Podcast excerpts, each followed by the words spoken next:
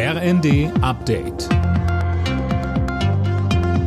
Stündlich neu. Auf den Punkt informiert. Ich bin Tom Husse. Rechtsextremismus bleibt die größte Bedrohung für die Demokratie in Deutschland. Das hat Innenministerin Faeser bei der Vorstellung des Verfassungsschutzberichtes gesagt.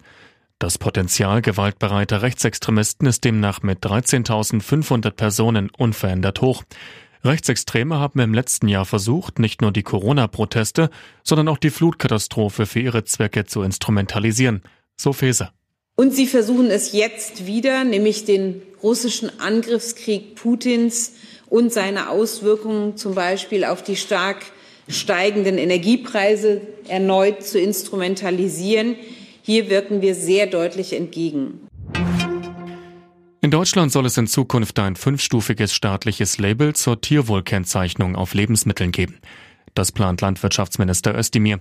Die Verpflichtung soll zunächst für Schweinefleisch gelten, später sollen weitere Tierarten hinzukommen. Nach dem Zugunglück bei Garmisch-Partenkirchen mit fünf Toten laufen jetzt Ermittlungen gegen drei Bahnmitarbeiter wegen des Verdachts der fahrlässigen Tötung. Mehr von Jana Klonikowski. Nähere Angaben zu den Vorwürfen und der Grundlage des Verdachts machten die Ermittler zunächst nicht. Dafür sei es beim derzeitigen Ermittlungsstand noch zu früh, sagte ein Polizeisprecher. Bislang wurde ein technischer Defekt am Zug oder an den Gleisen als Unglücksursache vermutet. Fünf Menschen waren am Freitag ums Leben gekommen, als der Regionalzug auf dem Weg nach München entgleiste. Mehr als 40 weitere Passagiere wurden verletzt. In der Nations League hat die deutsche Fußballnationalelf am Abend unentschieden gespielt. In der Partie gegen England kam das Team von Trainer Hansi Flick nicht über ein 1 zu 1 hinaus.